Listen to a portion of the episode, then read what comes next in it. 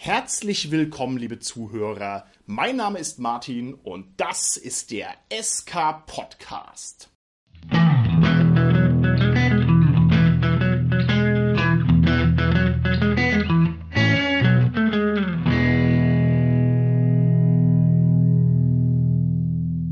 Bei mir heute im Studio sind meine lieben Gäste, Universalisten und Universalgelehrte der Carsten und der Michael. Hallo ihr beiden. Hallo, hier ist der Carsten. Hallo, hier ist der Micha. Wir beginnen die heutige Folge, die hoffentlich einen sehr tiefschürfenden Gedanken produzieren kann, damit, dass wir etwas total Banales feststellen. Und zwar wird jeder, der mir gerade zuhört und der vielleicht nebendran sein Rollenspielregal stehen hat, über das er gerade seinen Blick schweifen lässt, mir zustimmen, wenn ich sage, es gibt auf dieser Welt zu viele unterschiedliche Regelsysteme für Rollenspiel.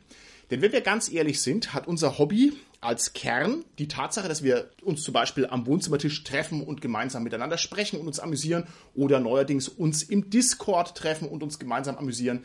Und es ist völlig absurd, dass nebeneinander her parallel, ich weiß gar nicht, was man da für eine Zahl ansetzen kann, keine Ahnung, tausend verschiedene Rollenspielregelsysteme existieren. Ja, dass es so viele Regeln gibt, um das im Kern immer gleiche Spiel zu modellieren. Das ist absolut verblüffend, das ist total seltsam und das verdient, dass wir das Pferd ein bisschen andersherum aufziehen und dass wir uns heute mal mit einem Lösungsversuch für dieses Problem beschäftigen, und zwar mit den Universalsystemen. Das heißt, mit dem Versuch, ein System zu erzeugen, das man im Idealfall auf alle anderen Systeme drauf knallt und es funktioniert. Und bevor wir uns da jetzt im Detail damit beschäftigen, würde ich gerne mal meine beiden Gäste fragen, wie schaut's denn aus bei euch? Was seid ihr denn für Regelmenschen? Was sollen denn Rollenspielregeln ganz grundsätzlich gesprochen für euch im Idealfall leisten? Ich als Spielleiter bevorzuge natürlich erstmal Regeln, die leicht verständlich sind, die äh, nicht weiß wie aufgebläht sind und auf, weiß ich nicht, 50, 60 äh, Quellenbücher verteilt wurden. Nein, ich habe da nichts Besonderes im Kopf, nichts Bestimmtes.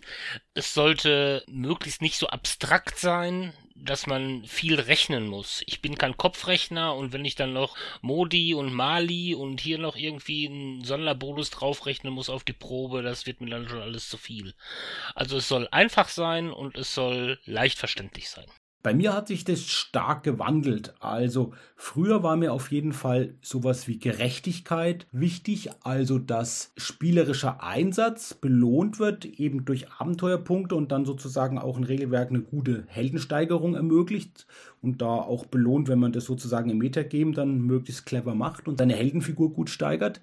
Dann ist mir natürlich auch wichtig irgendwie so eine Art von Kompatibilität und zwar über den eigenen Spieltisch, über die eigene Spielrunde hinaus. Also wenn ich andere Leute treffe, in anderen Runden spiele, wenn ich auf Con spiele, dass ich dann auch die Möglichkeit habe, eben in derselben Welt mit ja, meinen Figuren und mit den Figuren von den anderen zu spielen.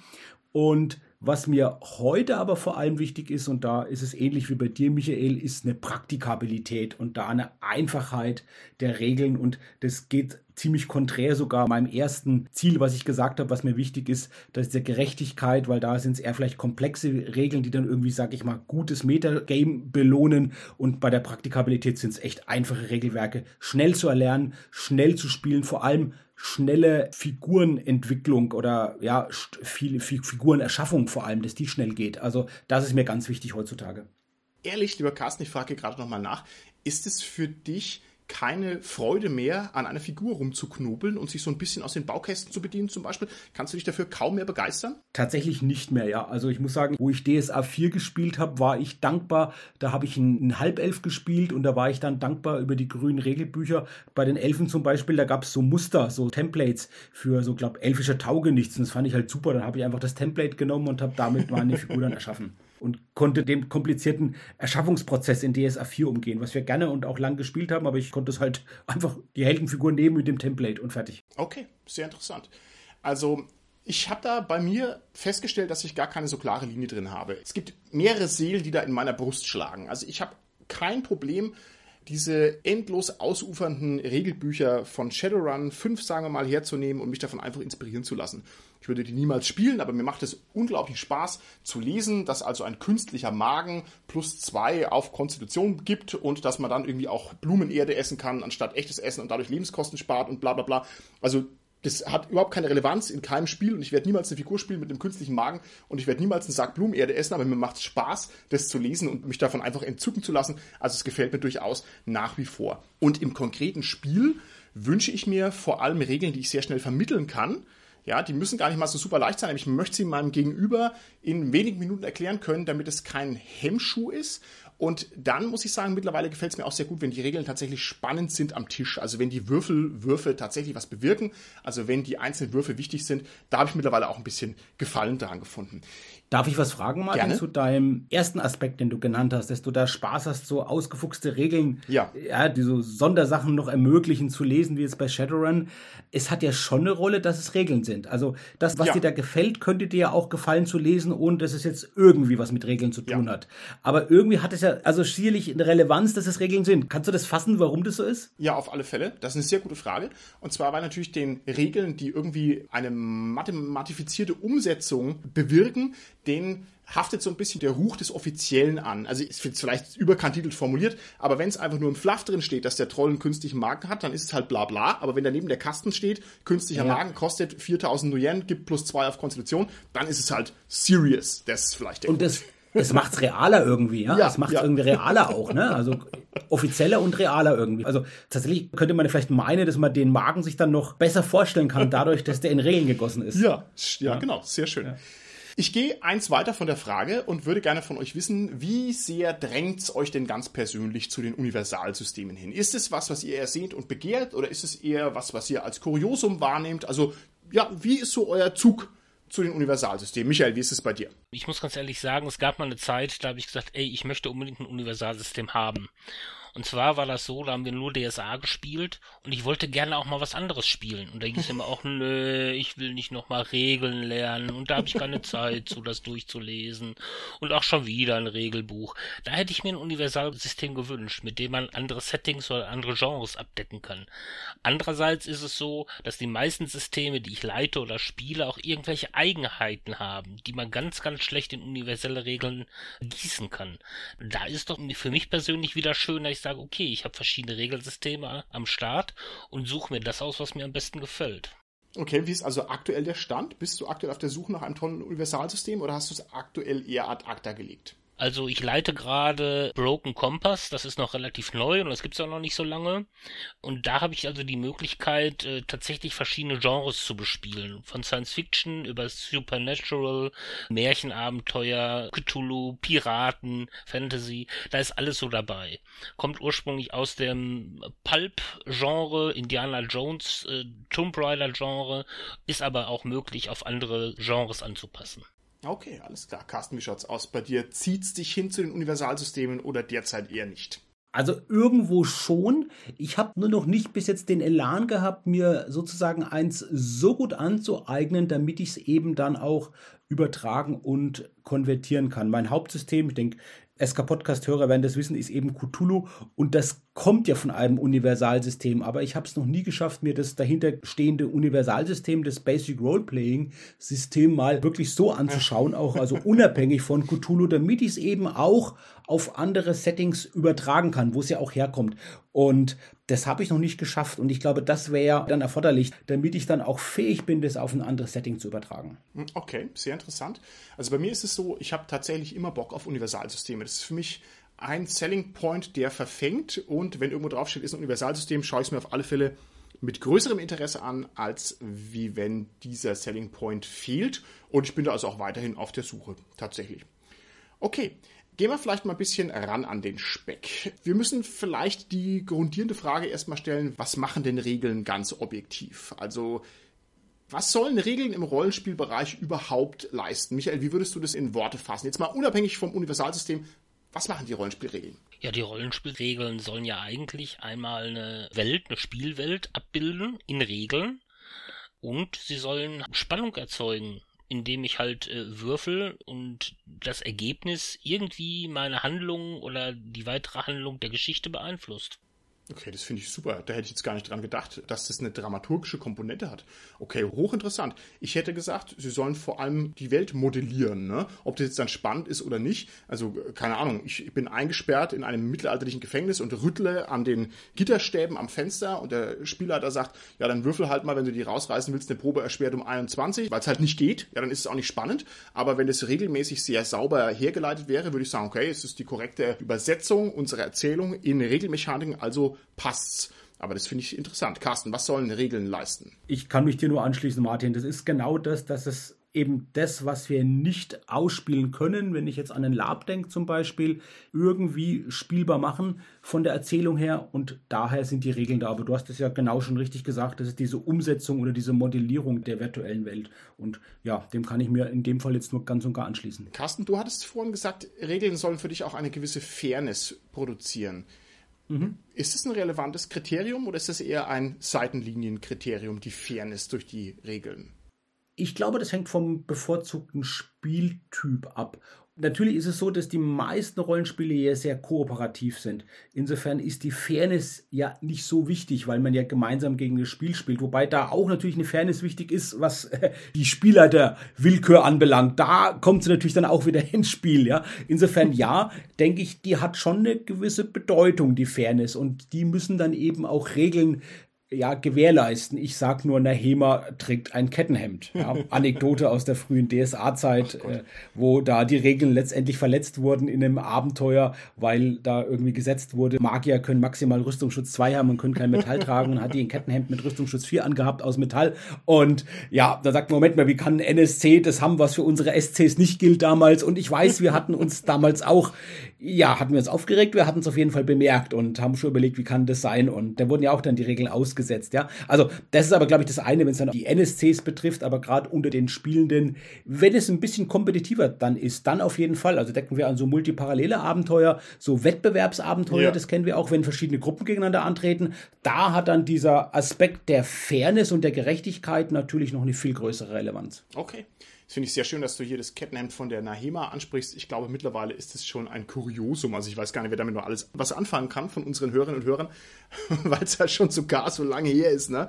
Aber ich finde es immer wieder sehr charmant, dass ihr euch da wirklich dran gestoßen habt. Ich habe das immer nur als Erzählung gehört, also quasi als Beobachter der zweiten Ordnung. Es hätten sich Leute daran gestoßen und dass du da noch live dabei warst, das finde ich super. Naja, wenn du einen Magier spielst, der schon einen wattierten Waffenrock anhat, damit du die maximalen Regellücken ausnutzen kannst und auf Rüstungsschutz 2 kommst und dann vielleicht sogar noch ein Schild getragen hast, damals, um auf, glaube ich, Rüstungsschutz 3 zu kommen und da schon halb zu mogeln. Und dann siehst du, die hat die in Rüstungsschutz 4. Dann war das natürlich schon was, was uns aufgefallen ist. Äh, damals mit unserer Power Gamer Manier. Sehr gut. Aber Carsten, wir wollen ja in dem Zusammenhang nicht die Beilunker Kampfmagier vergessen, ne? Das ist, äh, die gab's dann ja auch noch. Die kam später, oder, Michael? Die kam später, ja.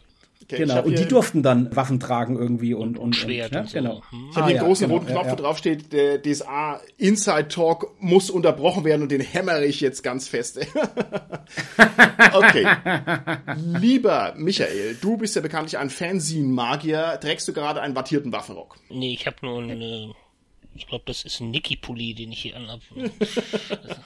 und Jogginghose. Okay. Okay, sehr gut, sehr gut. Warum haben denn die unterschiedlichen Rollenspiele eigentlich unterschiedliche Regeln? Ich meine, das ist erstmal eine total banale Frage, natürlich, weil sie halt Dinge anders modellieren. Aber kannst du vielleicht mal ein paar Gedanken formulieren, was denn eigentlich unterschiedlich modelliert werden muss? Also so, dass wir das versuchen können, das ein bisschen zu erfassen. Also wieso gibt es so viele unterschiedliche Regelsysteme? Ja gut, weil die Welten, in denen die Abenteuer oder die Geschichten spielen, auch teilweise unterschiedlich sind. Wir hatten jetzt schon ein paar Mal Cthulhu erwähnt bei Cthulhu haben wir ja die Geschichte, dass wir zum Beispiel Charaktere haben, die gegebenenfalls nach und nach wahnsinnig werden und dann vielleicht auch irgendwann nicht mehr spielbar sind. Das ist in anderen Welten, in anderen Settings halt nicht so. Das heißt, ich habe jetzt schon auf jeden Fall eine Regel, die mhm. nur für diese Geschichten funktioniert und woanders bei DSA zum Beispiel nicht. Ich kann natürlich hergehen und kann Cthulhu-Regeln auf DSA aufpfropfen aber das würde das Spielfeeling wieder total verändern. Ah, okay. Also, okay. ne, verschiedene Systeme, verschiedene Welten, verschiedene Regeln. Okay, verschiedenes Feeling hast du jetzt angesprochen. Mhm. Das finde ich sehr interessant. Carsten, was gibt es noch für Kriterien, in denen sich normale Regelsysteme unterscheiden? Also vielleicht nochmal zurück auf die Frage, warum es so viele unterschiedliche Regelsysteme gibt. Ich glaube, das liegt einfach auch an den Rechteinhabern, dass natürlich das Spielregeln sind, die dann eben geschützt sind und wo man nicht ohne weiteres übernehmen darf. So ist ja, glaube ich, wenn ich das richtig entsinne, du darfst gleich den roten Knopf wieder drücken, Martin, auch das schwarze Auge entstanden. Das waren ja die D&D-Übersetzer, aber die haben dann halt ein eigenes System gemacht und mussten sich dann was eigenes ausdecken, was sich hinreichend dann auch von D&D unterscheidet. Ja. Und es hat ja erst relativ lange gedauert. Das war dann ja auch wieder D&D, die dann irgendwann mal ihre Lizenz sozusagen dann freigestellt haben, wie es auch viele andere machen und sagen, ihr könnt die mit einem Disclaimer dann auch verwenden, unsere Regeln. Ja. Ja. Also ich glaube, das war so noch ein Hintergrund erstmal, warum es so viele Regeln gibt, unabhängig davon, dass es halt auch bestimmt, wie du gesagt hast, Michael, ne, dass es halt passgenau für die verschiedenen Welten und Spielarten sein soll. Das ist natürlich auch ein wichtiges Argument. Und die Verlage möchten natürlich auch neue Sachen verkaufen. Ich finde, ihr habt beide recht, aber ich finde auch, dass das ein ganz kleines bisschen zynisch ist von euch beiden, dass ihr sagt, also die einen wollen Geld verdienen, die anderen sitzen auf ihren Rechten drauf. Ich glaube schon, dass es auch ganz konkrete Gründe gibt für unterschiedliche Regelsysteme. Also einfach, weil jeder Designer, der sein eigenes Rollenspiel entwirft, der hat ja eine Vorstellung davon im Kopf und der sagt zum Beispiel, ich setze jetzt hier meinen Schwerpunkt auf den Kampf und der Kampf soll entweder total differenziert und ausgefuchst sein, sagen wir hier der ganze Gunporn bei Shadowrun zum Beispiel, oder er soll eben sehr leichtgängig und sehr schnell sein, sagen wir bei den ganzen OSR-Systemen. Und ich glaube, dass ganz viele Regelsysteme auch einfach aus dem Wunsch daherkommen, dass das eigene Rollenspiel einfach halt den Schwerpunkt realisiert, den man sich wünscht. Und ich finde auch, es gibt da schon ein großes Kontinuum von Rollenspielen. Also es gibt einmal natürlich die große D&D-Familie in der Mitte und jeder kleine Schritt weg von der großen Mutter ist dann immer eine Iteration, aber im Wesenskern sind die ganzen Systeme schon noch irgendwie gleich. Aber wenn man weit genug rausgeht an die Ränder, ja, und guckt sich dann irgendwelche verrückten Erzählsysteme an oder Dread, wo ich irgendwie meinen Jenga-Turm rumstehen habe und ziehe da irgendwie mein Jenga-Steinchen raus, da gehen dann die Welten schon sehr, sehr weit auseinander und da hat es dann auch entsprechend relativ wenig miteinander mehr zu tun. Das stimmt, wobei jetzt zum Beispiel Dread eben ein sehr, sehr spezielles System ist, was halt genau für diesen Jenga-Turm halt gemacht ist und für diese Spielmechanik gemacht ist. Mein Punkt ist jetzt gar nicht, dass die Rechte verkaufen wollen, sondern dass die die Rechte nicht haben und hm. dass es halt erstmal eine ganze Zeit keine universal verfügbaren Regeln gab, die man einfach frei nehmen durfte. Und was wir sehen, ist schon, dass Verlage grundlegende Universalregeln haben, die sie dann für verschiedene Systeme, die eigentlich im gleichen Verlag erscheinen, dann auch anwenden, wie zum Beispiel bei Midgard, das ja dann auch für Midgard 1880 oder für mhm. Perioden angewendet wurde. Oder nehmen wir mal von Free League zum Beispiel das Rollenspiel Mutant Year Null, das sie dann für Corolis dann wieder adaptiert haben und angewandt haben. Also das sehen wir schon, dass bestimmte Universalregeln in den Systemen eines Verlags dann natürlich und das, denke ich, spricht schon zu dieser rechte Hypothese, die ich habe, dass die dann immer wieder verwendet werden dann dafür. Ja? ja. Und dass es nicht heißt, wir machen immer wieder ein neues System, weil Kreativität geht uns über alles, sondern das hat schon, glaube ich, einen praktischen Hintergrund zu gucken, was passt denn, können wir es übertragen und wenn ja, dann machen wir es auch. Okay, das kann sehr gut sein. Da bist du jetzt gedanklich schon ein bisschen vorausgeeilt, aber das ist sehr gut, denn den Schwung nehme ich direkt mit und stell mal die Frage in die Runde, die natürlich diese Folge auch irgendwo tragen soll. Und zwar die Frage danach, was ist denn eigentlich ein Universalsystem? Und Carsten, du hast jetzt schon mal einen Aspekt formuliert oder eine Variante formuliert. Und zwar hast du gesagt, ein Universalsystem ist möglicherweise übertragbar über verschiedene Produktlinien aus demselben Haus. Wenn ich es jetzt richtig verstanden habe, dann ist es sowas wie Call of Cthulhu-Regeln, die, keine Ahnung, in den 20er Jahren funktionieren, in den 30ern bei Cthulhu Now und bei Cthulhu, was weiß ich, of the Future oder sowas. Habe ich dich damit richtig verstanden einigermaßen? Es geht ja noch weiter. Also, wenn wir jetzt gerade das Basic Role-Playing-System nehmen, das Cthulhu verwendet, das kommt ja gar nicht von Cthulhu, das kommt ja von RuneQuest und RuneQuest ist ein Fantasy-Rollenspiel. Und das ist dann eben auf Cthulhu übertragen worden. Und vielleicht ist, wie du es auch gesagt hast, der Michael vielleicht sogar noch das bessere System dafür, dass er dieses Cthulhu-Spielgefühl super gut einfängt. Ich würde es sehr, sehr gerne mal auf Fantasy ausprobieren, weil es halt wirklich die Figuren sind da sehr fragil dabei und ich würde sehr gerne mal sehen, wie das in einem Fantasy-System funktioniert. Also das ist zum Beispiel auch in Sturmbringer dabei, in Elfquest ist das auch genommen worden, dieses Basic Roleplaying-System. Ich würde es mir gerne mal anschauen, auch unabhängig von Cthulhu, um zu gucken, wie gut es eben da funktioniert. Also es ist wirklich ein System, das aber typischerweise, was sich halt eben, glaube ich, für diese rechte Frage betrifft, innerhalb eines Verlages für verschiedene Systeme gebraucht wird, muss aber gar nicht sein. Also ich würde sagen, es ist ein System, das für verschiedene Settings übertragbar ist auch, ja, für viele Rollenspielsysteme auch. Und dann ist es ein Universalsystem. Okay. Michael, stimmst du dieser in meinen Augen relativ engen Definition vom Carsten zu? Also nur weil irgendwas auf ein paar Systeme übertragbar ist, sagen wir mal, in-house, das höre ich jetzt so ein bisschen raus, Carsten, ohne dass ich dir was in den Mund legen möchte. Ist es schon ein Universalsystem oder ist es zu eng gefasst? Also um jetzt mal bei RuneQuest und Cthulhu zu bleiben, weil wir die Beispiele hatten, da ich beides schon gespielt habe und Cthulhu auch geleitet habe, die fühlen sich beide völlig unterschiedlich an. Ich habe zwar eine ähnliche Würfelmechanik bei beiden, weil ich immer Prozent würfel, also mit 100% Würfeln agiere, aber beide Systeme haben so unterschiedliche kleine Stellschrauben. Wir hatten gerade den Wahnsinn, bei RuneQuest sind das halt die Runen und verschiedene Dinge, die da eine Rolle spielen spielen, bei den Proben, die mit reingerechnet werden, die fühlen sich beide völlig unterschiedlich an als Spieler. Finde ich eine wichtige Ergänzung von dem Michael, weil ich kenne eben RuneQuest nicht. Ich habe nur auch gehört, dass das wirklich um einiges komplizierter ist als das Cthulhu und das Cthulhu eben entschlackter schon ist als dieses BRP-System in RuneQuest. Ich würde aber gerne noch meine These erneuern. Meine These ist ja, dass ich sage, wenn ein Rollenspielsystem auf verschiedene Settings übertragbar ist und wenn diese Übertragung auch in Form von Veröffentlichung gelungen ist, dann ist es ein Universalsystem. Und ich finde, das ist nicht eine enge, ich würde sogar sagen, es ist eine sehr weite These, weil es ja sehr viel umfasst und relativ wenig Voraussetzungen macht. Okay, gut, lieber Carsten, das finde ich sehr interessant. Also du sagst, die Übertragbarkeit ist natürlich der Clou an der ganzen Angelegenheit. Ich bin ein bisschen skeptisch, was eure Beispiele angeht, weil ihr das alles sehr eng gefasst habt. Also ihr sagt mir jetzt, ein Universalsystem ist es bereits dann, wenn es hier und da und da übertragbar ist. In meinen Augen ist ein richtiges Universalsystem ein System mit einem universalen Anspruch, das heißt mit dem Anspruch, dass alle Rollenspielsysteme mit diesem Universalsystem bespielt werden können. Ich meine, man hört schon raus, dass der Anspruch irgendwie blödsinnig ist, weil es offensichtlich nicht gut funktionieren kann. Aber ich glaube schon, dass das im Prinzip das ist, was ein System leisten muss. Und dass es da gar nicht geht um Inhouse oder um bestimmte Genres, sondern ein gescheites Universalsystem, das nehme ich und kann damit alles, alles bespielen. Was sagt ihr denn dazu? Ja, Fate hat ja diesen Ansatz, ne? Mit Fate hast du ja ein Regelsystem und äh, da suchst du dir das passende Genre zu und mit diesem Regelsystem kannst du die verschiedensten Genres bespielen. Und das ja. ändert sich auch nicht. Ja. Und dementsprechend würde ich sagen, das ist ein Universalsystem. Ich finde, es sind jetzt zwei Aspekte, die du genannt hast, Martin. Den einen Aspekt, das gesagt, das ist entwickelt worden sozusagen oder ist angetreten mit diesem Anspruch. Und das andere ist dann, ob es tatsächlich in der Praxis dann diesen Anspruch erfüllt hat.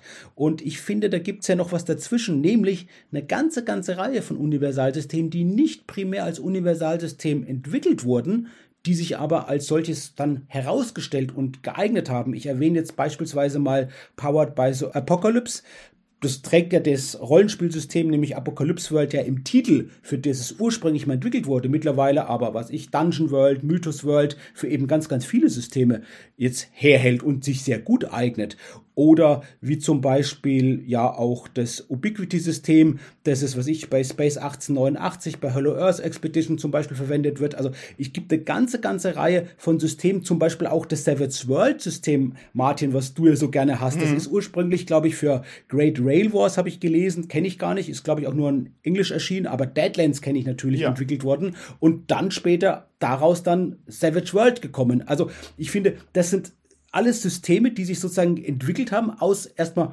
einzelnen Systemen, wo sie sich dann eben sehr gut geeignet haben. Und da bist du, ach, das ist so ein gutes System, warum nehmen wir es nicht auch für andere Rollenspiele? Und es hat eben den Zweck erfüllt, dass es halt so gut übertragbar ist für ja. verschiedene Settings. Ja. ja, also das heißt, dann müssen wir uns mal ein bisschen hier an der Definition versuchen für diese Folge. Also wir sprechen jetzt hier über Universalsysteme, die also einen möglichst großen Anspruch haben, auch wenn der möglichst große Anspruch vielleicht nicht immer eingelöst werden kann, aber darum geht es uns letzten Endes schon.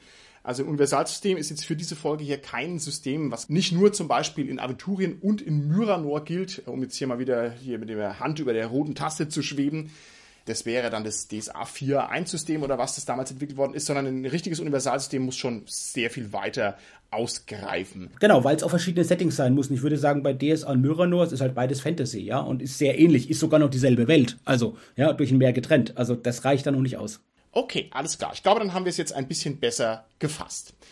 Jetzt ist es so, kann jeder mit Blick auf seinen Rollenspielschrank bestätigen, dass es wahnsinnig viele Rollenspielsysteme gibt und offensichtlich, wir haben es ja auch schon rausgehört, gibt es auch mehr als ein Universalsystem. Das heißt, die existieren auch parallel nebeneinander. Ist es nicht vollkommen absurd, Also bedeutet die parallele Existenz von unterschiedlichen Universalsystemen nicht eigentlich, dass es halt irgendwie doch kein Universalsystem gibt, sondern dass es wieder doch nur relativ spezielle Regelsysteme sind, die sich dann irgendwie gegenseitig wieder ausschließen, wodurch halt der Vorteil eigentlich wieder negiert wird, dass man ein schönes System für alle hat. Michael, was sagst du dazu? Wann ist ein Universalsystem ein Universalsystem?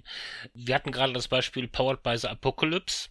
Das ist zum Beispiel ein richtig storygetriebenes System. Ne? Da steht die Story im Fokus und äh, da liegt es darauf an.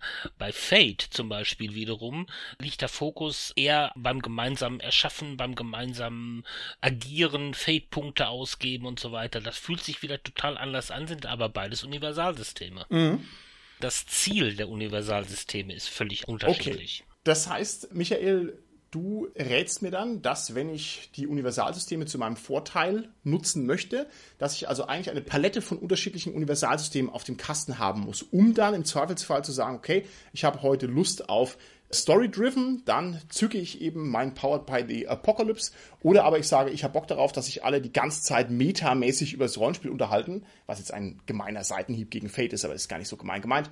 Dann nehme ich eben Fate. Ist es dann so? Oder heißt es dann, ich müsste dann quasi auch noch ein Universalsystem haben für schnelle Kämpfe und ein Universalsystem für komplexe Kämpfe und ein Universalsystem für, ja, weiß ich nicht, eins für Märchen, eins für Western, eins für Science Fiction, eins für Fantasy und damit habe ich dann am Ende 20 Universalsysteme, die ich drauf haben müsste. Aber ich glaube ja, ein Universalsystem ist ja genau ein System, mit dem ich sowohl Märchen als auch Western, als auch Science Fiction oh, spielen okay, kann. Okay. Das wäre, was ich mit Setting meine. Also das sind verschiedene Settings, die spielbar sind. Das ist für mich das Universalsystem. Aber, und da würde ich mich anschließen dem, was du gesagt hast, Michael, dass es eben verschiedene Spielarten gibt. Und da hängt das Universalsystem davon ab. Will ich es eher crunchy haben, dann ja, ist zum Beispiel sowas wie Savage Worlds für mich sehr gut. Will ich es jetzt eher viel Player Empowerment haben, dann nehme ich jetzt zum Beispiel ein Universalsystem wie Fate. Und das ist für mich dann das entscheidende Auswahlkriterium. Okay, alles klar. Lieber Michael, ich erinnere mich daran, dass du vorhin gesagt hast, dass du als armer DSA-Spieler eingeengt warst in einen Regelkosmos, der dir vielleicht nicht ganz hundertprozentig behagt hat. Und du wolltest dich da auch so ein bisschen draus rausentwickeln mit dem Universalsystem, das du gerne stattdessen hättest. Meinst du, es ist eine zulässige Variante mit Universalsystem umzugehen, dass man die als Update für ein Regelsystem verwendet, das einem vielleicht nicht ganz behagt. Ja, also ich könnte zum Beispiel mir vorstellen, ich spiele jetzt irgendwie das schwarze Auge, ja, also ein sehr präzise abgemessenes Regelsystem und jetzt sage ich, ja, aber das sind mir halt die Kämpfe irgendwie zu langweilig. Ich hätte gerne schnellere Kämpfe und dann schnappe ich mir eben ein Universalsystem, wo ich weiß, okay, da sind die Kämpfe flotter und dann tausche ich da sozusagen die Regelkerne aus damit in Betracht der Tatsache, dass ich das selber schon ausprobiert habe, kann ich da auch äh, auf jeden Fall was zu erzählen. Ich habe zum Beispiel mal eine Runde geleitet, wo wir Aventurien bespielt haben mit den Regeln von Dungeon World. Also oh. quasi oh. DSA ersetzt durch Powered by the Apocalypse.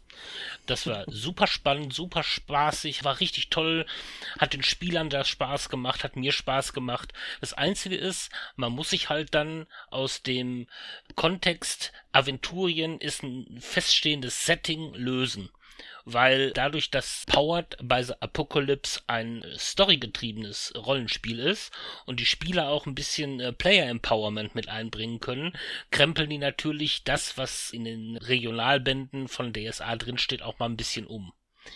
Da muss man sich drüber im Klaren sein, dass das passiert. Aber ansonsten hat das super funktioniert, Aventurien mit diesem anderen System zu bespielen. Okay. Wenn ich danach fragen darf, war das sozusagen eine einmalige Variation, ein Ausflug in die Apokalypse World sozusagen? Oder ist es jetzt gedacht als der Anfang von ja, einer veränderten Spielweise? Sagt, wir spielen jetzt ab sofort Aventurien immer mit Powered by the Apocalypse. Äh, natürlich könnte man das auch so weiterspielen. Das war jetzt halt bei uns im Verein. Wir spielen immer ein halbes Jahr in der Regel. Und das war halt eine Session, die ein halbes Jahr gedauert hat. Wow. Zehn Abende, glaube ich. Okay. Und ich hätte mir auch durchaus vorstellen können, das weiterzuspielen, ja. Da hätte man im Prinzip ein Parallelaventurien aufgebaut in der Zeit. man hätte sich vielleicht immer weiter entfernt von dem Original. Aber das wäre eigentlich nicht schlimm gewesen. Okay, super. Das heißt, dann haben wir jetzt schon eine Zielgruppe für die Universalsysteme ausgespäht. Und zwar sind es einfach die Leute, die mit ihrem Spezialregelsystem unzufrieden sind.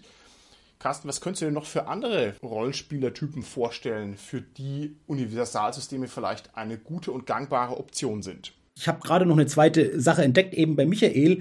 Das wäre einfach sozusagen mal Abwechslung reinzubringen in das gewohnte Spiel mal. Ja, das kann ja für einen Spielabend oder zwei, drei Spielabende sein. Müssen nicht gleich zehn Spielabende sein, aber finde ich bemerkenswert, Michael, dass man mal sagt, ich tue meine normale Spiel, meine vertraute Welt durch ein anderes Regelsystem, was ich jetzt mal verwende, ja, ein anderes Spielgefühl herbeiführen und da eine Variation reinbringen. Und das finde ich interessant. Also, das finde ich jetzt sehr interessant. Das habe ich noch nicht so ausprobiert, würde ich aber jetzt gerne mal machen. Ja, ich würde das sogar gerne noch ein bisschen aufs Extrem treiben und würde sagen, okay, wir machen einmal Powered by the Apocalypse und am nächsten Tag Fate Aventurien und danach Savage Worlds Aventurien und danach GURPS Aventurien und einfach mal durchtesten, welches System da am besten ist. Aber ich glaube, dann hat man also einen großen Vorteil, nämlich die Tatsache, dass man sich in keine neuen Regeln einlesen muss, weil man ein Universalsystem verwendet, dadurch wieder negiert, dass man hintereinander zehn verschiedene Regelsysteme äh, draufhaut. Das heißt, da hat man sich also ein gigantisches Bein gestellt.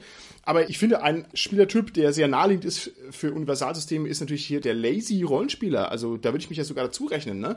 Ich freue mich ja drauf, wenn jemand mir sagt, oh, wir spielen heute Geisterjäger im Schwarzwald und dann frage ich ja, was ist es denn für ein System? Er sagt, ja, ja, komm, wir spielen Savage Worlds. Und dann sage ich, cool, alles klar, brauche ich mich nicht vorbereiten, alles klar, weiß ich genau, was los ist, ne? Obwohl ich jetzt von mhm. Geisterjägern im Schwarzwald noch nichts gehört habe. Also ich glaube, auch für jemanden, der einfach keine Lust hat, sich da rein zu versenken, ist es ein großer Vorteil, das zu tun.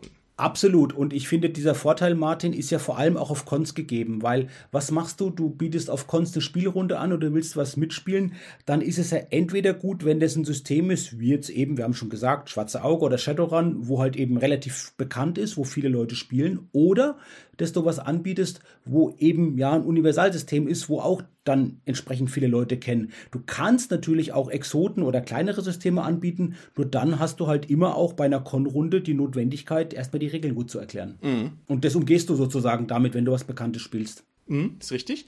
Weiterhin ist auch so, wenn ich sage, wir nehmen ein Universalsystem für unsere ganzen Rollenspielabenteuer, dann ist es natürlich da besonders effizient, wenn man die Regel dann mal wirklich drauf hat. Ich finde, das ist ein Problem, wenn man hier den Schrank voller Rollenspiele hat. Ich meine, ich weiß schon ungefähr, wie diese ganzen Regeln alle gehen. Ja, ich kenne schon das D20-System von Conan Adventures in an Age Undreamed of zum Beispiel. Ich kann es mir so einigermaßen vorstellen, müsste mich auch wieder kurz einlesen, aber ein Experte in dem System bin ich nicht. Übrigens, Conan kann ich nur empfehlen, rentiert sich sehr, da mal reinzugucken. Wenn ich jetzt aber sage, okay, wir spielen eh ganz oft mal einfach so aus dem Ärmel Savage Worlds, nur um das mal als Beispiel zu behalten, dann ist es natürlich besonders gut, wenn ich auch die Detailregeln auf Seite 37 hinten unten in der Fußnote weiß. Also da finde ich, das ist auch was für Regelfüchse eigentlich, um sich da reinzufuchsen. Jetzt könnte jemand, der pfiffig ist oder die Sache mit dem Universalsystem hinterfragen möchte, folgendermaßen rangehen. Der könnte sagen, ja, Moment mal, ich spiele jetzt hier D&D, fünfte Edition und soll mich jetzt auf ein neues Universalsystem einlassen, damit ich jetzt hier Hexenjäger im Schwarzwald spielen kann, soll also vielleicht Savage Worlds lernen. Warum denn eigentlich? Wieso nehme ich denn nicht einfach mein bestehendes System, das ja wohl mittlerweile bewährt ist auf dem Markt und was auf alle Fälle ein erfolgreiches System ist und spiele einfach alles andere mit D&D 5 Regeln? Was sagt ihr denn zu der Idee, also einfach das präzise Rollenspielsystem zu nehmen und sagt, Bams, schmeiße ich überall drauf? Ist das eine gute Idee oder ist das eine schlechte Idee? Ja gut, D&D 5 steht mittlerweile auf ganz, ganz vielen Settings drauf, ne? Ob mhm. das jetzt vom Wikinger über den Märchenwald bis zum großen epischen Fantasy-Krieg ist. Also ich selber habe D&D 5e noch nie gespielt, deswegen mhm. kann ich dann recht wenig zu sagen. Aber gefühlt ist mittlerweile jedes dritte Produkt, das auf den Markt kommt, irgendwie mit D&D 5e kompatibel. kommt mir jedenfalls so vor. Ja. Ja, es ist ein gutes System, da kann man also erstmal nichts dagegen sagen. Es ist halt schon so, dass es also alle Vorurteile, die man gegen D&D hat, dass es die natürlich bestätigt, also dass halt bei dem D&D 5e Regelsystem natürlich darum geht, anderen Kreaturen und Konstrukten möglichst saftig einen auf die Nuss zu geben, dass es absolut im Vordergrund steht, das ist tatsächlich schon so. Und ich finde das ist dann natürlich auch eine erhebliche Einschränkung. Also wenn ich jetzt hier irgendwelche Kammerspiele spielen möchte, Dramen, Liebesgeschichten, dann wird es jetzt erstmal genuin von den D&D-Regeln nicht unterstützt.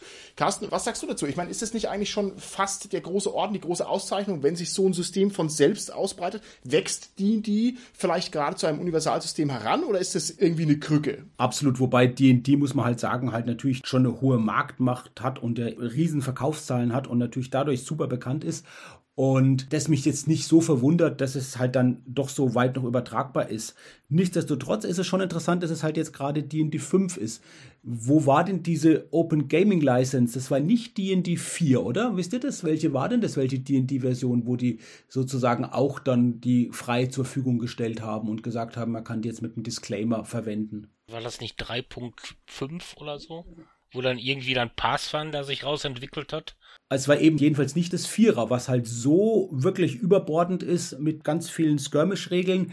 Dafür ist es nicht geeignet. Und ich glaube, Martin, da ist der Punkt, warum neben der Marktmacht das so entscheidend ist. Und ich glaube, das trifft nicht nur auf D&D 5 zu, sondern auf viele Universalsysteme, dass das Systeme sind, die doch irgendwo einfache und gängige Regeln haben, die nicht hm. zu komplex sind, die auch einen gewissen Umfang haben, der nicht zu groß ist, indem man es doch kompakt die Regeln beschreiben kann. Und ich glaube, das ist ein gemeinsames Merkmal auch aller Universalsysteme. Wenn ich sage, ich habe ein Universalsystem, das sind 1000 Seiten, das ist kein Universalsystem, das gibt es nicht. Es hm. gibt kein Universalsystem mit 1000 Seiten. Ich habe hier gerade GURPS zur Tür reinkommen hören, ja. Es möchte sich Aha. bei dir beschweren, Carsten. Du sollst es bitte zurücknehmen. Hast du dich mal ein bisschen mit GURPS auseinandergesetzt? Irgendwann? Mit dem Regelsystem nicht. Ich weiß, wir haben schon das auch ein paar Mal erwähnt. Wir haben schöne Bücher für Recherchezwecke, für verschiedene Settings, da haben wir schön genommen. Aber das GURPS-Regelwerk habe ich bei mir im Schrank stehen und das ist ein Band, glaube ich. Ja. Und dann müsste oder nicht? Sind das mehrere Bände? Nein, das ist, du hast schon recht. Ich glaube, das Grundregelwerk von GURPS ist tatsächlich überschaubar, aber das hat natürlich Regeln in den Splatbooks drin und zwar ganz mhm. massiv. Mhm. Ne? Also du kannst okay. die Zeitreisen und die Hightech und die Steinzeit-Tech und was weiß ich, was alles gibt's, GURPS, der Hausschuh, Quellenband und was auch immer. Also das ist eine gigantische Regelwelt, mehr oder weniger. Das ist wirklich seitenstark, ja. Ich werfe mal ein Lieblings-GURPS-Band ins Rennen. Das ist GURPS Illuminati. da habe ich schon so viel für Cthulhu rausgezogen. Das ist einfach schön. das ist der etwas alberne, ne? Mit diesen ganzen Doodles innen drin. Genau, das ist das mit den Gnomen von Zürich. Und so. Das ist sehr schön. Ich finde die Zeitreisen großartig. Da ist so ein Triceratops vorne drauf und irgendwie ein Space Marine.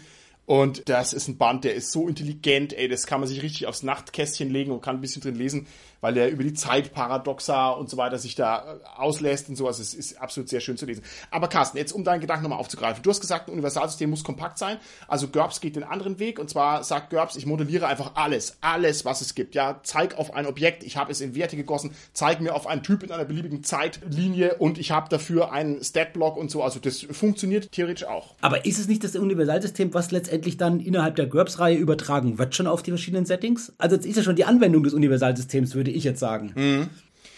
Ist eine gute Frage, das ist eine gute Frage. Also man könnte ja auch rangehen und könnte sagen, okay, also Universalsystem ist vor allem dann besonders universal, wenn ich es einfach so auf alles draufhauen kann und muss nichts ändern.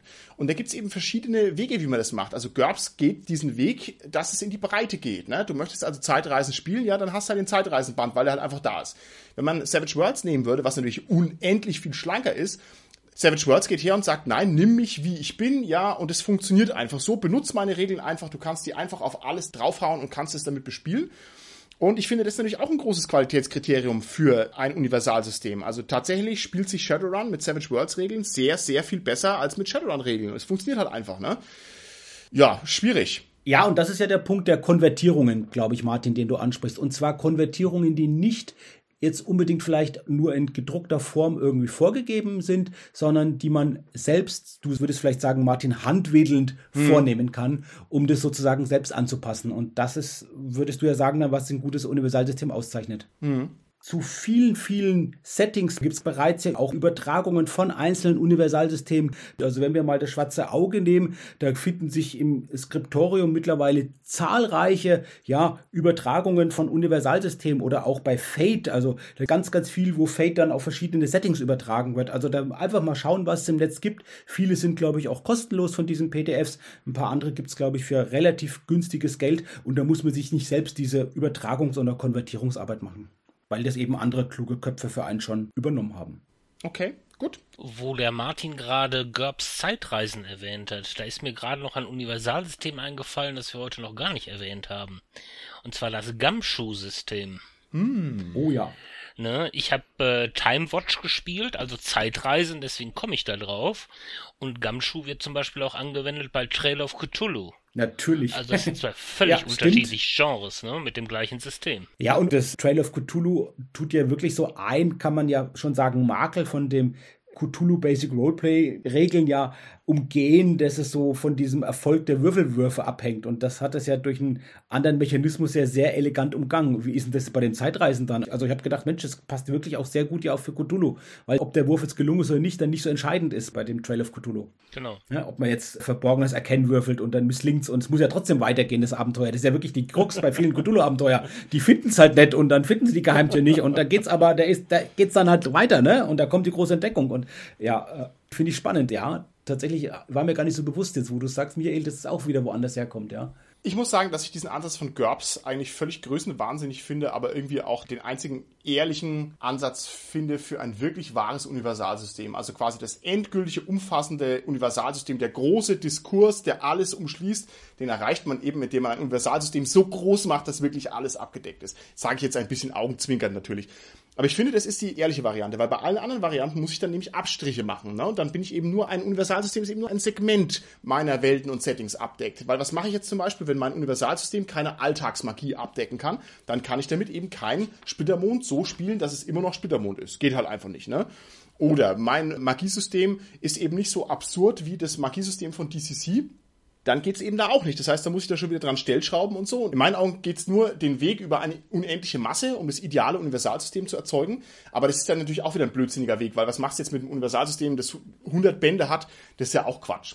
Ich würde sagen, wir müssen hier mal direkt eine Thesentime anschließen. Eine klassische, gute alte SK-Podcast Thesentime. Und ich starte mal mit der These. Und jetzt sind wir hier ohne den Holger am Mikrofon. Das heißt, ich kriege von euch glasklare Antworten. Wow, ich freue mich schon drauf. Klares Ja oder klares Nein. Keine Larifari Holger antworten.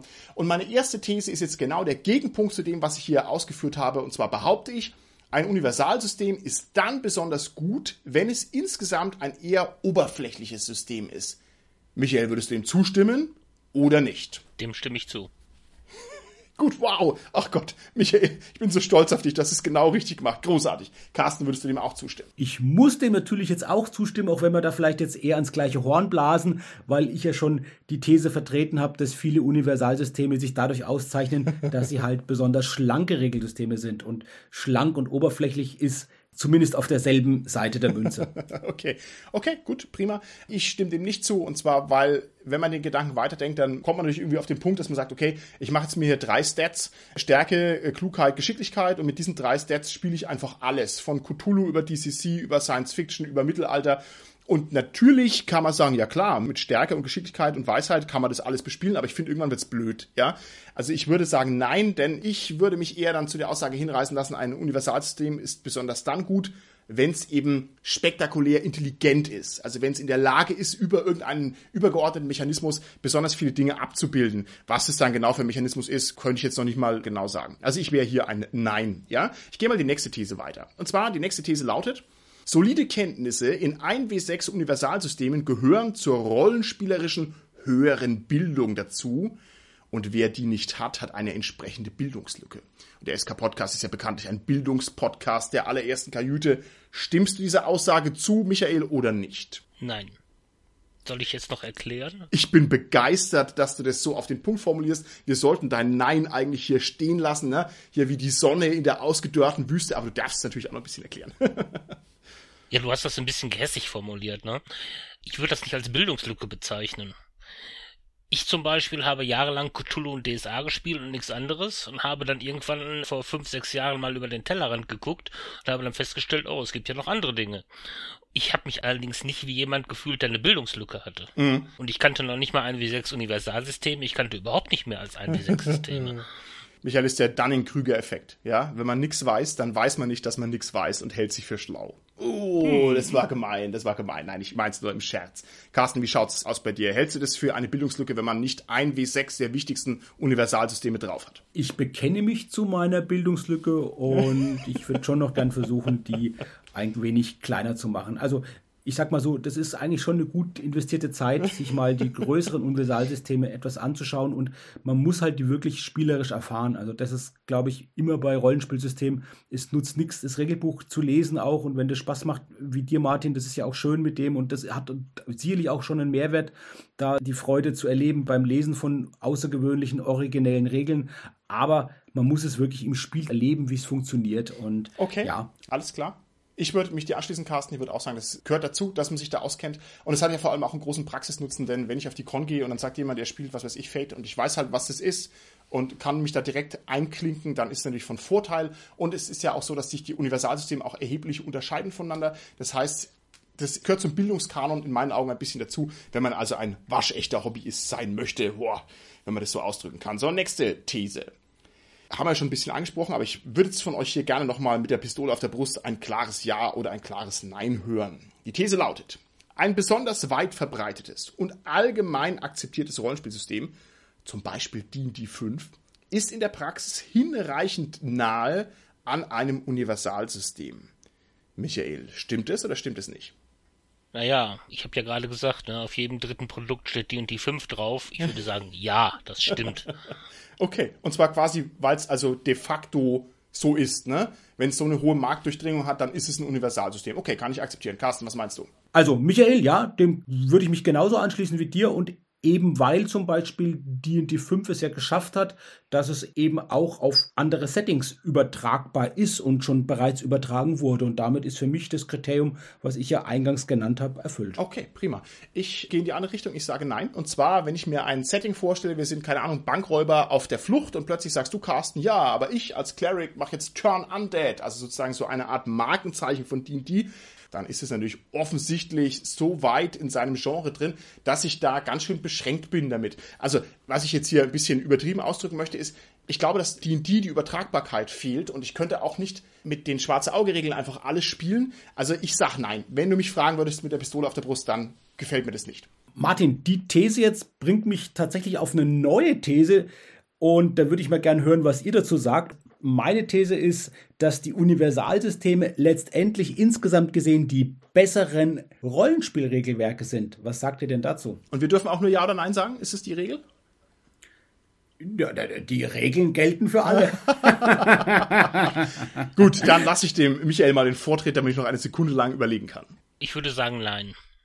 Aber du darfst natürlich erklären, Michael. Ich darf natürlich erklären, Dankeschön. Ich glaube nicht, dass das Universalsystem ein besseres Regelwerk ist.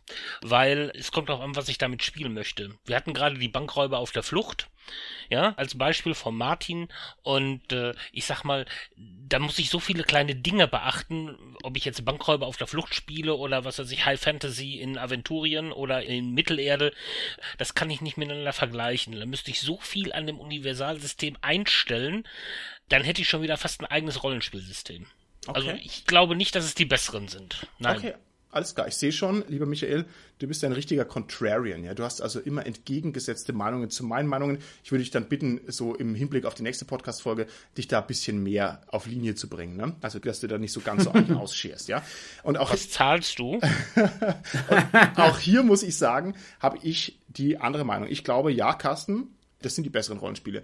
Und zwar, weil das Anforderungsprofil für die Universalsysteme einfach höher ist. Also das heißt, ein spezielles Regelsystem, das ich konkret zuschneide, irgendwie das Bankräuber auf der Flucht Regelsystem, da sind eben drin Rennfahrregeln, Schießregeln, ne, so Zeug.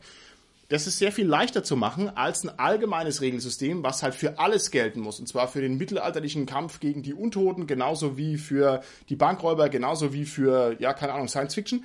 Und deswegen würde ich sagen, sind die Universalsysteme, wenn sie denn gut sind und wenn es funktioniert, den speziellen Regelsystemen überlegen. Was sagst du denn, Carsten?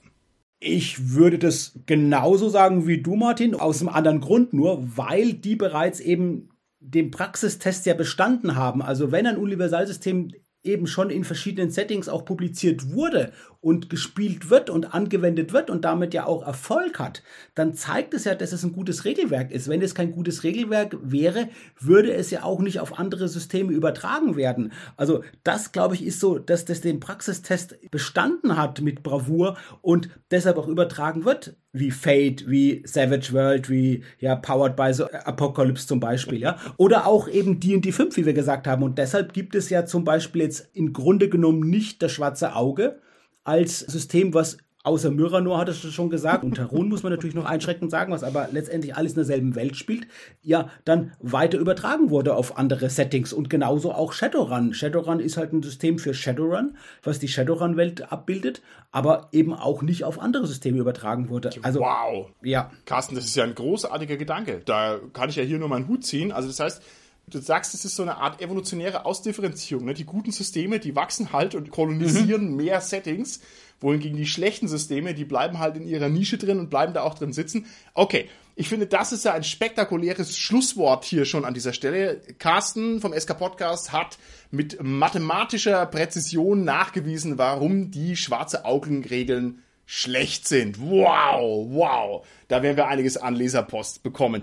Allerletzte Frage noch vielleicht, um aus der Folge gar rauszugehen. Lieber Michael, was müsste denn ein Universal-Podcast leisten können? Ein Universal-Podcast? Ja, der Moderator müsste nicht nur moderieren und gute Fragen stellen, so wie du, sondern du müsstest auch dann singen, tanzen, Witze erzählen, politische Bildung den Hörern nahebringen ja, so ungefähr. Das würde ich es so sehen. Gut, alles klar. Ich glaube, da beschränken wir uns doch lieber auf unsere Daseinsform als Spezialpodcast, würde ich sagen, lieber Carsten. Gut, ihr Lieben, dann würde ich sagen, sind wir mit der Folge an dieser Stelle am Ende. Wer uns in den Kommentaren vielleicht von seinen guten oder schlechten Erfahrungen mit Universalsystemen berichten möchte, der sei herzlich dazu eingeladen, denn ich finde, das ist ein spannendes Thema. Und dann würde ich sagen, bis zum nächsten Mal. Tschüssi. Tschüss. Tschüss.